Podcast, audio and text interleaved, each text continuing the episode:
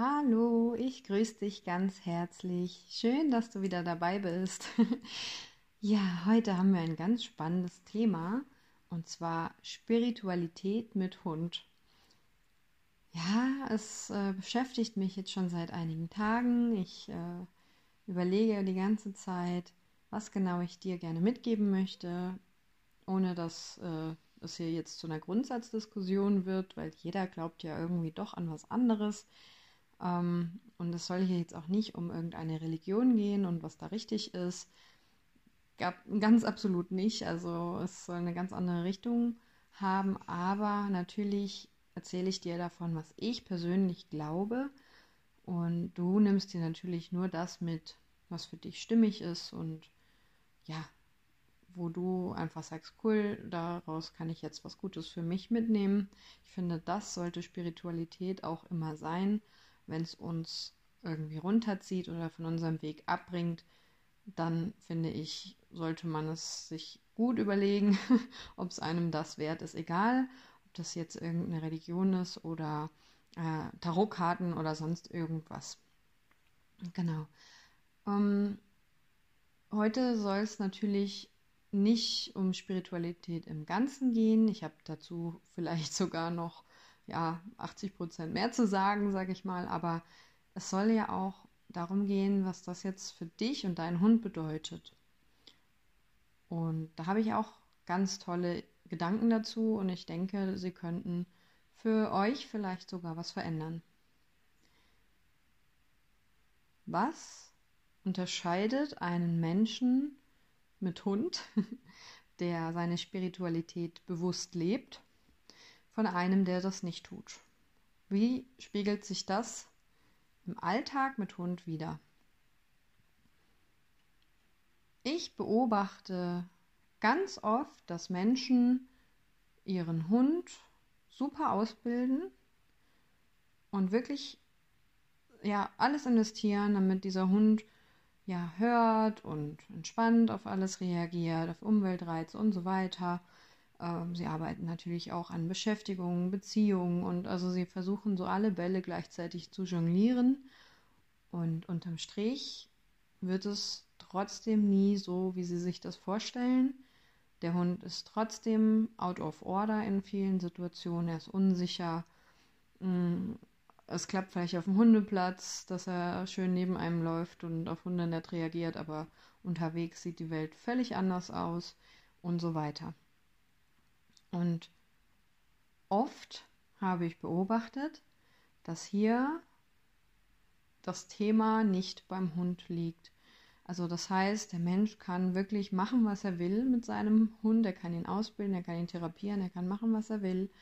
Aber ein Hundetrainer, ein klassischer Hundetrainer, kann ihm nicht helfen. Und Hundebücher können ihm nicht helfen, weil der Hund nicht das Problem ist. Ich habe das schon oft auch dann gehört, dass Leute weggeschickt wurden von Hundeschulen ähm, und ihnen noch mitgegeben wurde, ja, sie sind das Problem. Und sie wurden aber natürlich dann äh, ja ein Stück weit alleingelassen mit dieser Aussage. Also dann hat der Hundetrainer sozusagen abgewunken. Und natürlich könnte jetzt der Mensch zu einem Coach gehen, zu einem systemischen Coach oder wie auch immer. Also jemanden, der sozusagen bei den eigenen Themen hilft oder vielleicht sogar zu einem Therapeuten. Wenn es ein größeres Thema ist, das ist natürlich zu empfehlen. Also das, was ich jetzt hier sage oder das, was ich mit Happy Hundemensch generell mache, ersetzt natürlich keine medizinische, psychologische Betreuung.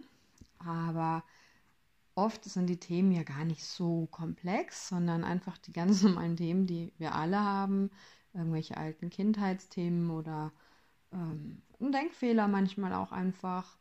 Ähm, zum Beispiel, dass jemand doch irgendwie immer denkt, er müsste es allen recht machen.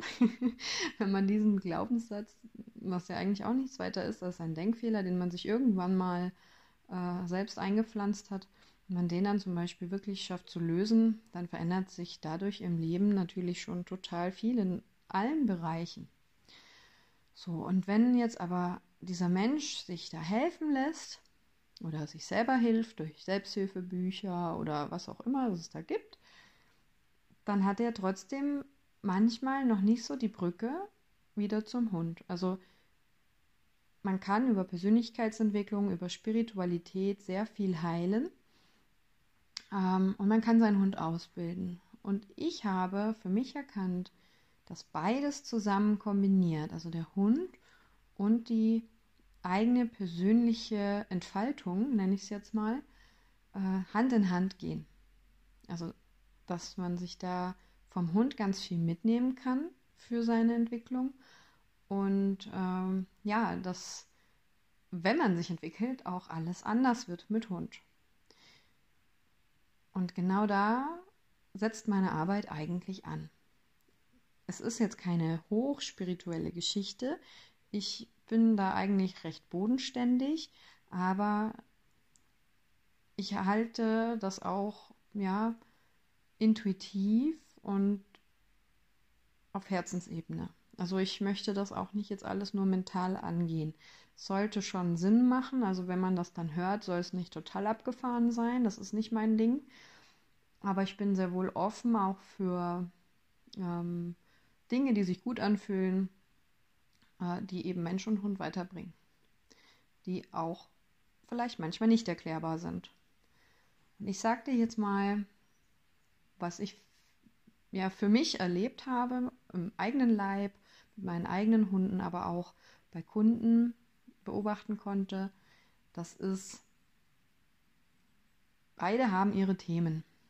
Sagen wir jetzt mal als Beispiel das Thema Unsicherheit.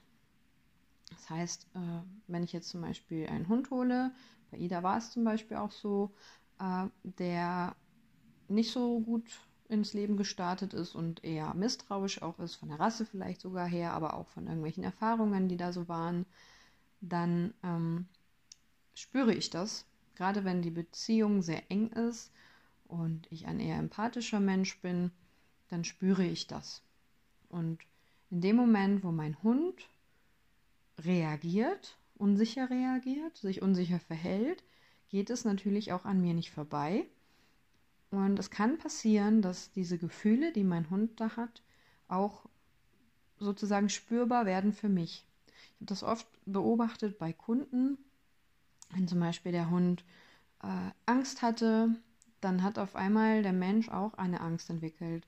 Also wenn es um Hundebegegnungen gegangen ist, dann hatten nachher beide sozusagen Angst davor, wenn der nächste Hund um die Ecke biegt. Das hat sich richtig übertragen. Der Mensch hat aus seiner aus seinem Verstand heraus natürlich gewusst, dass man vor diesem Hund, der da kommt, keine Angst haben muss, aber trotzdem war er gestresst, ähm, war er überfordert, natürlich auch mit dem Verhalten des Hundes, aber man hat richtig gemerkt, so, dass sich die Stimmung übertragen hat. Das ist ja diese Stimmungsübertragung, das gibt es ja mittlerweile auch häufig das Wort, auch im Trainingskontext. Also auch Hundeschulen benutzen dieses Wort immer mehr, weil es eben beobachtbar ist. So, und wenn der Mensch unsicher ist, der Hund spürt das, kann es natürlich auch auf den Hund so wirken, dass er auch unsicherer wird. Er ist ja auch abhängig von uns. Also er kann sich noch schlechter davon abgrenzen und ich glaube auch nicht, dass er das unbedingt möchte, was wir empfinden, wie unsere Haltung einer Situation gegenüber ist. Also wenn ich jetzt zum Beispiel äh, Besuch bekomme von jemandem, den ich nicht mag, wird mein Hund auch anders reagieren, wie wenn das jemand ist, den ich sehr gerne mag. Es gibt dann natürlich auch mal Hunde, denen das ein bisschen egaler ist. Die gibt es immer, aber ganz viele von euch werden das wahrscheinlich bestätigen können, dass das doch spürbar ist, ähm, wenn man im Alltag irgendwie eine Emotion hat, wie der Hund darauf dann anspringt. Sich anpasst oder vielleicht sogar genau andersrum reagiert. Also ich habe das zum Beispiel auch schon erlebt, dass, sagen wir mal, Frauen, die ganz schlecht Nein sagen können, die schlecht Grenzen setzen können, das ist ganz oft ein Thema von Frauen. In meinem Coaching, die äh, haben dann irgendwie einen Hund, warum auch immer, höherer Wille oder wie auch immer man das bezeichnen will, ähm, der genau das Gegenteil macht, der sehr gerne Grenzen setzt, der alles äh, anschnauzt, sage ich mal, was irgendwie ihm zu viel äh, in die Quere kommt. Und das ist für die natürlich besonders schlimm. Also ich muss auch sagen, ein bisschen hat es mich da mit Ida auch erwischt, weil sie eben auch eher ähm, in die Offensive geht, wenn ihr was nicht passt. Also gerade wenn es zum Beispiel darum geht, wenn ein Fremder äh, ihr in den individuellen Raum reinlatscht und sie womöglich noch streicheln will, sie ist nicht der Hund, der dann ganz schnell wegrennt. sie sagt dann auch mal, hey, bis hierhin und nicht weiter. Und ich bin da eher so, ich bin dann ganz nett und äh, im schlimmsten Fall ziehe ich mich raus. Und erst dann, wenn das alles nichts hilft, dann kann ich mich natürlich auch irgendwann wehren, aber ich bin sehr defensiv. Und das war für mich schon äh, eine Lernaufgabe und ich habe wirklich durch sie gelernt, okay, ich muss eine Grenze setzen hier den Leuten, die zu nahe kommen, sonst macht sie es sowieso. Und das hat mir total geholfen, das zu üben. Und so konnte ich äh, das auch in anderen Lebensbereichen auf einmal immer besser. Und ich habe auf einmal gemerkt, wie gut mir das tut. Und mittlerweile muss ich sagen, fällt es mir immer leichter. Also es ist gar nicht mehr so ein großes Thema für mich, auch mal Nein zu sagen. Auch mal zu sagen, so, das passt mir jetzt so, aber nicht. Und das habe ich von Ida lernen dürfen. Total klasse. Also wenn man offen ist, und das meinte ich mit bewusster Entwicklung, ähm, dann kann man aus solchen Dingen so viel lernen, so viel mitnehmen für seinen persönlichen Weg. Und da sind wir bei meiner Definition von einem äh, ja, von einer Spiritualität, ein, einem spirituellen Leben. Ich finde, da muss man nicht für meditieren oder irgendwelche Räucherstäbchen anzünden oder in die Kirche gehen oder sonst was, sondern das ist dieses bewusste Wahrnehmen des eigenen Weges und das immer wieder drauf zurückkommen. Also man kann auch mal eine Abbiegung nehmen, man kann sich auch mal verirren, aber dass man immer wieder im Kopf hat, okay, äh, was brauche ich jetzt, um glücklich zu sein? also dieses Happy in Happy Hundemensch ist meine Lebensphilosophie. Ja, also wenn du die Zahl 0 nimmst für, du möchtest am liebsten äh, das Leben beenden, das du führst, also aus dem Leben scheiden. Und 10 wäre, du tanzt den ganzen Tag nur noch durch die Gegend und singst und bist einfach nur noch glücklich, so total Disney. Äh, dann ist die Frage, wo ist deine Zahl gerade? im Durchschnitt. Also man kann natürlich mal zum Beispiel äh, bei fünf sein und dann am nächsten Tag bei sieben sein. Und das kann auch mal schwanken und irgendwie im Durchschnitt ist man dann bei sechs und trotzdem kann man auch mal in eine vier rutschen, wenn man mal irgendwie einen Streit hat oder so. Und man kann auch mal auf eine zehn hochfliegen, wenn man einen tollen Tag im Urlaub hat oder so. Also ist natürlich nicht immer gleich. Aber wo ist so das Grundniveau? auf das du dich einpendelst. Und wenn du das Leben so gestaltest, wie es für dich wirklich passt und dich nicht andauernd anpasst oder ja die Realität von jemand ganz anderem lebst und einfach nur kopierst, was deine Eltern zum Beispiel dir vorgelebt haben, dann äh, hast du echt eine Chance, ganz hoch zu kommen in dieser Zahl und wirklich ein sehr erfülltes glückliches Leben zu führen. Und da kann dir natürlich auch das eine oder andere spirituelle Tool helfen, wie zum Beispiel die Meditation, einfach um zu dir zu kommen. Aber du kannst da auch deinen ganz eigenen Stil finden. Also so mache ich das. Ich habe verschiedene Dinge, die ich gerne mache. Manche liegen dann aber auch mal, also ich habe zum Beispiel so ein äh, Vision Quest äh, Kartendeck, wo ich dann schon meine Karte ziehe oder so, die mich dann inspiriert. Aber das kann auch mal ein Jahr einfach im Schrank liegen und ich hole mir das, wenn ich das Gefühl habe, das hilft mir jetzt. Aber das heißt jetzt nicht, dass ich ja irgendwie auch ein Opfer von sein muss. Wenn da jetzt was kommt, was mir irgendwie nicht hilft, dann ist es so. Dann lege ich die Karten wieder weg und sage, okay, heute war es nicht hilfreich. Ähm, genau. Und dieses Niveau, was du da dir erarbeiten kannst, das geht natürlich auch nicht nur darüber, dass du nur positiv denkst. Also wäre schon toll, wenn du das oft schaffst, aber natürlich hat man mal irgendwie einen blöden Gedanken oder einen blöden Tag oder manchmal ist auch was wirklich mal blöd, ja. Aber die Frage ist, gehst du damit konstruktiv um oder steckst du weiter in dem Problem? Und um die Frage zu beantworten, was ist der Unterschied zwischen jemandem, der seinen Hund bei sich hat und seine Spiritualität lebt oder eben nicht lebt? Äh, ich finde, der Hund spürt, wie authentisch man auf seinem Weg geht und wie klar man dabei ist und ob man auch selbst bereit ist, seinen Teil beizutragen zu einer Beziehung und zu dem Glück miteinander. Wenn es immer nur darum geht, dass der Hund sich verändern soll, dann verliert er auch ab einem gewissen Punkt ein bisschen die Lust. weil er kann nicht alles für uns tragen.